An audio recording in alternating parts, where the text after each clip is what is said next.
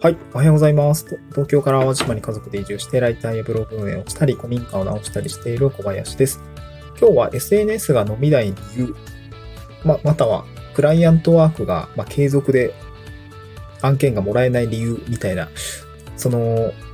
案件だったり、ま、SNS 上のポストが伸びない、ま、市場の受けが良くないというような、うん何か自分がして、その反応が悪いクライアントワークして納品したんだけども、その、まあ、質が、質だったりとか、受けが良くなくて、えー継続案件にならない場合の、まあ、なぜそうなるのかっていう理由ですね、を、なんか自分なりに思うところがあったので、今日はお話をしてみたいなと思います。で、その理由ですね、何かっていうと、まあ、今回その、いろいろ経験してみて思い当たった節があって、あの、何かというと、ギブの質ですね。ギブの質。うん。まあ、よく、ギブアンドテイクってアダム・グラントさんの書籍に、えっと、なんだっけ、ギブ、あ、テイクなんだっけ、ギブ、やばい。名前どう忘れちゃった。ギブアンドテイクか。ギブアンドテイクっていう書物があって、まあ、これ Amazon Audible とか、結構長い本なので Amazon Audible 向きの本なんですけど、ギブアンドテイク読みました。で、そこにはやっぱ書いてあったりとか、あとはコミュニティとかに入っていたりとか、まあ、地域コミュニティもそうだし、オンラインコミュニティもそうなんですけど、このギブに対する考え方を、まあ、なるべく早めに改めておいた方がいいなと思って、まあ、僕自身も読んでみて、ああ、そうなんだっていうことがあったんですね。うん。で、このギブというものについて、なんか何でもかんでもギブすればいいっていうわけじゃなくて、とえっと、まあ、トップギバーとボトムギバー、そのギブの、うん、まあ、なんだろうな、ギブの仕方、仕方じゃないな、なんだろうな、どこでギブするのかっとか、あとギブに対する考え方、あんまりテイク、で最初からテイクしないでね、とか、なんかそういうものがいろいろ書籍には書いているんですけど、なんか一つ、最近思ったのが、ギブ、ギブはするんだけど、ギブの質みたいなものが、やっぱり大事だなと思ったんですね。で、それは、えっと、SNS の投稿だったりとか、まあ、あとはコミュニティに対するギブだったりとか、あとクライアントワークのギブ。まあ、これは、報酬いただいてるんで、ギブアンドテイクの部分になると思うんですけど、えー、まあ、のの納品物、成果物に対する、まあ、あとは提案もありありますよね。そう。ももちろん報酬以上にギブをするっていうことで、より、なんて言うんでしょう。まあ、次のね、報酬がもらえるみたいな感じで、あのー続いていくのかなと思うんですけども、うん、なんていうのかな、ギギブすることの大切だってすごくわかるんですけど、このギブの質っていうところが結構大事になってくる。突破力につながるというか、なんて言うんでしょうね。圧倒的なギブの質が高ければ、SNS はきっと伸びる、バズるでしょうし、クライアントワークにおいても圧倒的なギブ、提案だったりとか、納品物の質みたいなところが高ければ、うーん、そこでやっぱりこうぐっと信頼が、あーなんて言うんでしょうね。信頼が高まるというか、信頼が獲得できるというか、なんかそういうような感じでですね、うーん、まあ、継続案件だったりとか、あと紹介ですよね。そういったものにつながるのかなと思ったんですね。で、今回これを話そうと思ったきっかけが、今僕が入っているフリーランスのコミュニティで、えー招待キャンペーンというものがああります。招待キャンペーンというものがあります。で、まあ、お友達をコミュニティに連れてくると、えっ、と、まあ、商品が出る、出たりとか、っていうようなところで今キャンペーン進んでるんですけど、で、僕自身は、なんか、やったんだけどね、あんまり訴求内容が下手くそだったのか、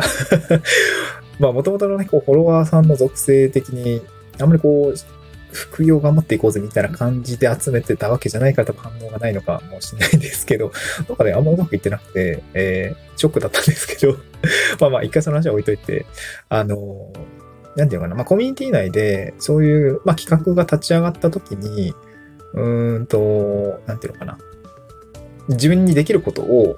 やったんですよね。それは、今回キャンペーンの画像を作るっていうこと。まあ、普段パワポでデザインだったり、キャンバでデザインしているから、多分できるだろうなと思って、えー、まあ、作ってみた。まあ、作ってみたんだけどどうですかっていうスタンスでやってみました。これ多分まあ、うーん、自分やってもいいですかって聞いてからやるんじゃなくて、先にやっちゃって、で、どうですかねっていう感じが多分コミュニティの中での動き方としてはすごく、ううそういう動き方じゃないと逆になんかちょっと変変みたいになっちゃうと思うんですけど、うん、なんかそれで、ある程度こう、7、7割ぐらいの仕上がりで、まあなんていうかな、うん、まあ一回出して、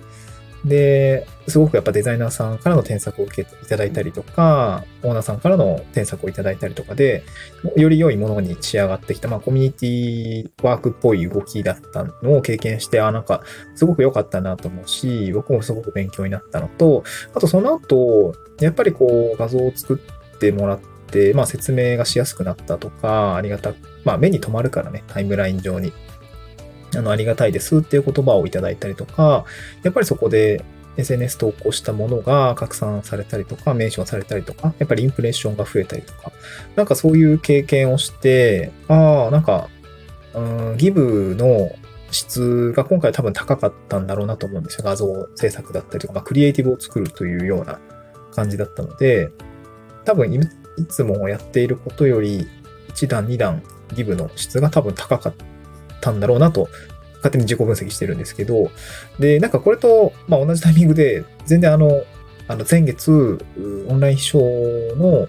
えー、クリクリエイティブキャンプということで、えー、何か企画をや、あの、ルートさんという方が企画を組んで、僕がその淡路島にでで10人ぐらいでワーケーションするので、現地コーディネーターとして動いたんですけど、えー、その時に、まあ、えー、っと、撮ってたえマコさんという方が撮影だったりとかしてたんですね。で、編集がルートしたので、まあ、あの動画が出来上がってきたんですよ。このクリエイティブが出来上がってきてめちゃくちゃ良かったんですね。おしゃれな動画でかっこよく映ってて、あの、まあ、本編がまたあるみたいなんですけど、そういうのがあって、まあ、要するにクリエイティブができた。で、それに対して僕はすごく感動してしまって反応したし、周りの方もすごく反応されていた。で、結果的には、まあ、引用リツイートだったりとか、ポストみたいなところが、まあ、メンションだったりとか、えっ、ー、と、リプライか、リプライがあって、あのすごく伸びていたっていうところ、伸びていった、インプレッションが多分増えていたと思うんですよね。まあ、ちょっと若干ネタ的な身内ネタかもしれないから、広がりはそんなに多くはないかもしれないけど、すごいなと思って、そう拡散されていた動きがありました。うん。で、この二つに共通していることは、えっ、と、クリエイティブを作って発信をしたというようなことかなと思います。それはまあ SNS もそうだし、うん、コミュニティもそうなんですけど、えー、クリエイティブを作った。まあ、すなわち、それって多分ギブの質が高いものを投下したっていうことだと思うんですよね。ギブの、えー、クリエイティブがギブの質が高いクリエイティブを投下したっていう形だと思うんで、やっぱりそこには、それを見て、うーん、なんだろうな、反応してしまう。こう、すごいなと思ってしまうとか、えー、まあ画像とかだったらね、えー、自分も使えるので、あ、すごくありがたいみたいな感じの感情になって、うーん、なんていうのかな、反応していただけるっていうようなことになっだろうなと思ったんですよ。で、これ多分クライアントワークもね絶対一緒で、成果物、まあ今回作るじゃないですか。ライターだったら記事の文章ですし、デザイナーであればそのクリエイティブ。それがやっぱり圧倒的なクリエイティブ力であれば、そこには感動が生まれたりとか、まあ多分仕事の進め方もあると思うんですよね。あの、非常にコストが少ないとか、プラスの提案をくれたとか、まあそれも立派な成果物だと思うんですけど、そこにやっぱり感動だったりとか、うん、信頼みたいなのが寄せられると、また次の仕事もこの人に頼もうとか、この人すごい良かったから別の人に紹介しようとかね。そういうのが生まれているんだなと。なんか今一度感動したというか。なので、なんかね、今までこう、まあ、クライアントははまあ精一杯やってたんだけど、なんか SNS 運用とかも、やんなきゃな、やんなきゃなって思ってたんだけど、なんかその レベルの低い運用を多分してたんだろうなと思います。多分なんとなく継続しようとか、なんとなく、うん、続けてたら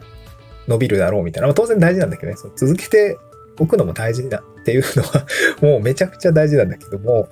でもなんか、多分こう、ぐっとそれを突破するためには、一定量のクリエイティブ、質の高いクリエイティブを出していく、読んだ人の感動を生むような、だったりとか、まあ、コミュニティであれば、コミュニティの力を借りるのであれば、おそらくそのコミュニティにすごく貢献するような動き、ムーブっていうものをして、下支えしてもらえるっていうことが大事だと思うんですけど、まあ、飲み会の感じとかもそうですよね。えー、最近だと Web ライターラボのオフ会、あライターのオフ会に行った時にやっぱり感受していただいた方には、あの、めっちゃありがた、ありがとうってめっちゃ言ってたし、なんかそういう何かしらで貢献する、まあ、まさにギブですよね。これを圧倒的な質てやっておくっていうことが一つこう、ぐんとなんか伸びるような、うん、まあ影響力だったり信頼だったりとか、まあそれが大事なのかなと思ったんですよね。うん。まあだから、ちょっと SNS 運用とかも本当に、うん、めっちゃ伸ばすんだったらちゃんと考えて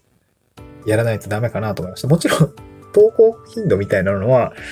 うん、まあ毎日ね、えー、やっておくべきだとは思うんだけども、そこの一つ一つの積み重ねはもちろん大事なんだけども、やっぱり一つ一つのクリエイティブをちゃんと作らないと伸びないなと思いました。もう、もう、わかんない。これから？わかんないけど。なんかやっぱそういうことですね。なんかそこでどんなスキルがね、活かせるのかって、まあこの文章力もそうだし、やっぱりデザインっていうところはやっぱタイムライン上面を引くので、なんかそういうところをもっと多分やらないといけないなと思いました。なんか、まあ、一時図解ブームみたいな流行、図解ブームみたいな流行ってたけど、やっぱりわかりやすいですよね。情報量意識作るの大変なんだけど。で、なんかそういうところをですね、多分できるスキルが、ね、まあ、スキルはあっても時間がなくてはできないんだけどね。そこはまあ結局悩みどころなんですけど、まあちょっとね、投稿頻度を落としても、よく考えてクリエイティを作る、運用するっていう体制を整えて、ああ、なんかやる必要があるなと思いましたね。うん、今回の体験すごく良かったでした。うん。はい。ためになりますかね。ごめんなさい まあ、つまりまあこういうことをしていくことで、まあ、やっとね、お金って得られるようになるのかなと思うので、個人事業主としてフリーランスとして働くためにはこういう動き、コミュニティだったりとか、クライアントワークに対する成果物の考え方とかを、まあ、日々日々こうアップデートしていかないといけないのかなと思いましたという話でした。うん。まあ、やっぱり貢献にか、貢献によって、その結果が返ってきて初めて、なんだろう、そういう成果がなってるのかなと思ったので、うん、はい。今日はそんな話でございました。ちょっとね、どちらかっちゃって恐縮ですけど、なんか自分の頭の中を言語化するにはちょっと難しい